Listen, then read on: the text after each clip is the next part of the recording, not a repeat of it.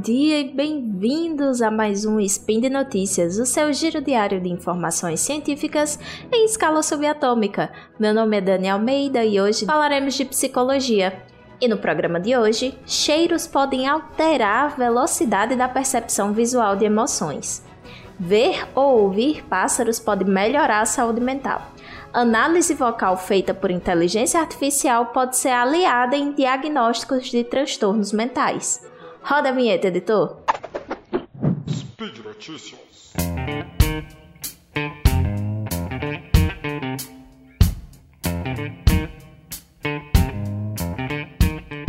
Então, gente, na nossa primeira notícia de hoje é que os cheiros podem influenciar na nossa percepção de emoções. Uma pesquisa realizada pelo Instituto de Psicologia da Universidade de São Paulo, a USP, e publicada no periódico Plus One, trouxe um achado no mínimo curioso. Os cheiros podem facilitar ou prejudicar a identificação de expressões faciais em outras pessoas. Vamos lá. A hipótese central desse estudo era de que a influência do, do odor né, na categorização emocional vai variar a depender da intensidade das expressões faciais que forem apresentadas.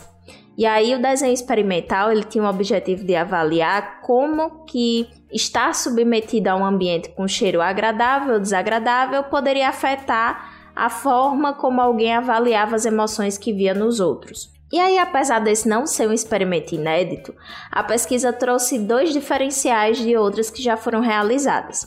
A primeira foi que trouxe expressões faciais menos intensas e mais parecidas com o cotidiano, e a segunda foi a definição a nível individual do que, que seriam os cheiros agradáveis ou desagradáveis, de acordo com os que estavam disponíveis no experimento. E aí, para esse estudo, foram usadas imagens para retratar um gradual de emoções, onde eles pegaram rostos caricaturais que expressavam alegria ou tristeza extremas, que foram classificados como gradiente de 100%, e foram misturando esses rostos com a face neutra, criando gradações de 10 em 10% de cada resposta emocional. Então aqui é que foi o grande pulo do gato, né? Eles pegaram aquelas emoções bem caricaturais e foram misturando com é, rostos de, de emoções neutras, né? Para criar essa gradação. E aí em seguida foi acompanhado como que as pessoas avaliavam aquela emoção que foi apresentada. Os voluntários eles tinham que olhar para o rosto do desenho e dizer se ele expressava alegria, tristeza, raiva, nojo ou medo. E aí foi possível perceber o quanto de intensidade seria o mínimo para que aquele voluntário pudesse é, identificar corretamente a emoção. E aí esse percentual ele ficou entre 20 e 30% do teor total. Então isso significa que bastava só 20 ou 30% daquela emoção aparecer para que o voluntário fosse capaz de identificar que emoção era aquela. Depois que foi verificado o tempo de reação, né, com que eles faziam esse julgamento, é, eles verificaram como é que isso podia ser modificado com a presença de cheiros bons ou ruins. E os voluntários não sabiam que o experimento era sobre olfato eles eram informados de que ia ser medida a agilidade deles em detectar quais emoções correspondiam às expressões faciais. E aí os odores eram colocados na espuma do headset que eles estavam usando.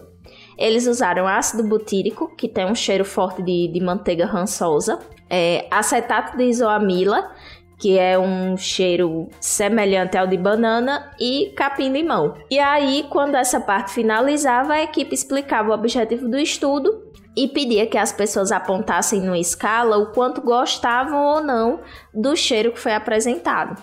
Dos 35 participantes, né, é, eles realizaram quatro blocos de tarefas, cada uma com uma condição olfativa diferente, e aí foi descoberto que os efeitos dos cheiros variavam de acordo com a intensidade das expressões faciais. E aí é, aumentava a diferença do tempo de reação entre as expressões limiar e de alta intensidade para rosto de nojo e medo. Já odores positivos geravam uma vantagem no tempo de reação para expressões de felicidade, enquanto odores negativos tiveram um efeito oposto.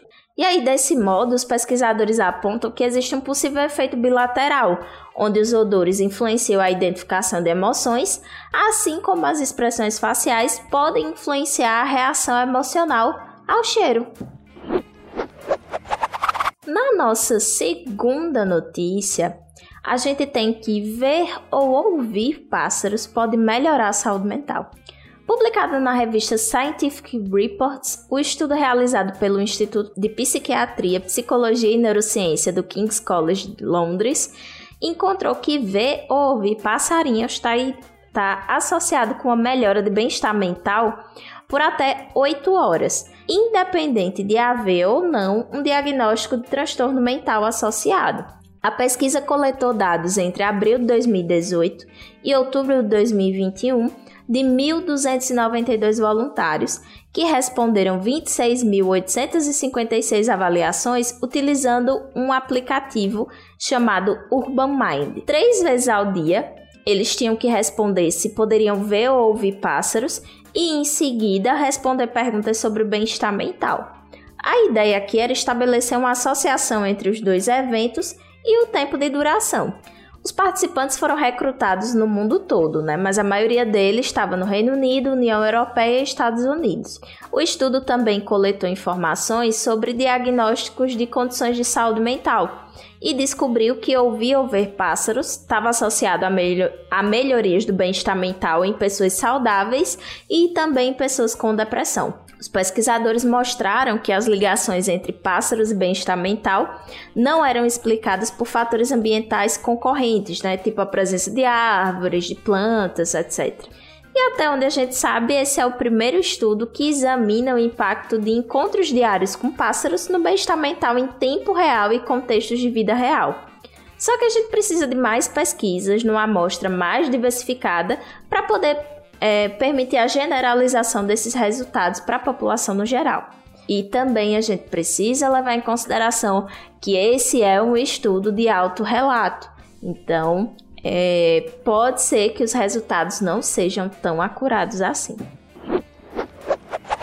Na nossa última notícia de hoje, análise vocal feita por inteligência artificial pode ser aliada em diagnósticos de transtornos mentais. Não é a primeira vez que saem matérias e estudos sobre o uso de inteligência artificial para ajudar no diagnóstico de transtornos mentais, né? Dessa vez, o que chama a atenção e vai diferenciar essa reportagem de outras que eu já trouxe aqui é um único ponto. A empresa já solicitou a autorização do FDA, que é o equivalente à Anvisa dos Estados Unidos, para colocar o seu produto no mercado. Esse produto é descrito como um biomarcador de voz, capaz de analisar a fala dos pacientes e encontrar padrões de tom de voz, ritmo de fala e outras nuances que possam apontar para alguma questão de saúde mental, não sendo capaz de interpretar o conteúdo da fala, apenas a sua forma. Segundo a empresa Kintsugi, que desenvolveu e agora está vendendo né, a tecnologia, bastam 20 segundos de fala livre para que o robô detecte se alguém está enfrentando alguma condição relacionada à depressão ou ansiedade. O resultado tende a ter 80% de previsão. E aí o modelo de aprendizado de máquina, ele aprendeu a executar as amostras de voz a partir de um banco de dados de vozes anônimas. Já uma outra empresa, a Sound Health, também oferece o seu próprio biomarcador de voz e diz que o software deles é um sistema de alerta precoce, mas que não é um dispositivo para diagnóstico. E aí, nesse caso, essa tecnologia está passando por testes no Instituto de Comportamento Cognitivo dos Estados Unidos e em breve vai ser integrada em aparelhos auditivos. E aí, apesar da divergência sobre o conceito entre as duas empresas, né, elas concordam que no futuro os biomarcadores de voz podem ajudar no diagnóstico de várias condições de saúde, não apenas de saúde mental. Essa tecnologia ela pode até ser promissora, minha gente, mas com certeza ela não é infalível, né? A gente ainda tem poucos estudos que comprovem a real eficácia disso e a grande maioria deles vem das próprias empresas que vendem os softwares. Então, sempre tem um risco também, né, de você estar tá exagerando os resultados para conseguir vender mais sem contar no risco de uso indevido, né, como roubo de dados e invasão de privacidade. E aí uma preocupação com o desenvolvimento desse tipo de tecnologia de aprendizado de máquina é a questão do viés.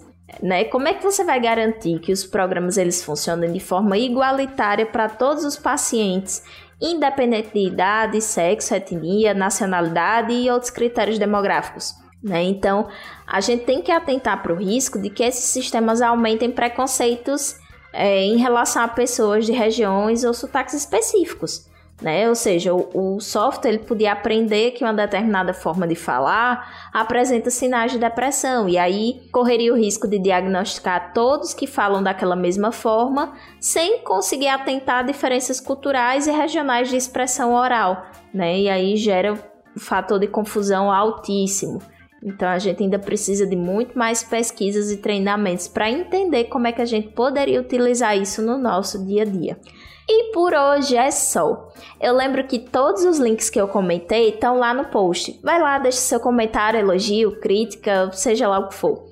Esse podcast só é possível de acontecer por conta do seu apoio no patronato do SciCast, tanto no Patreon quanto no Padrim e também no PicPay. Como vegetais, compartilhem memes e façam amigos. Um cheiro e até amanhã!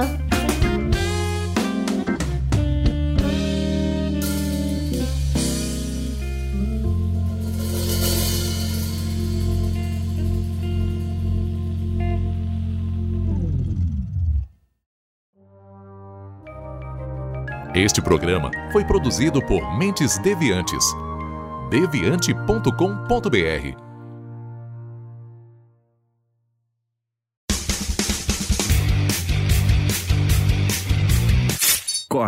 Edição de podcast.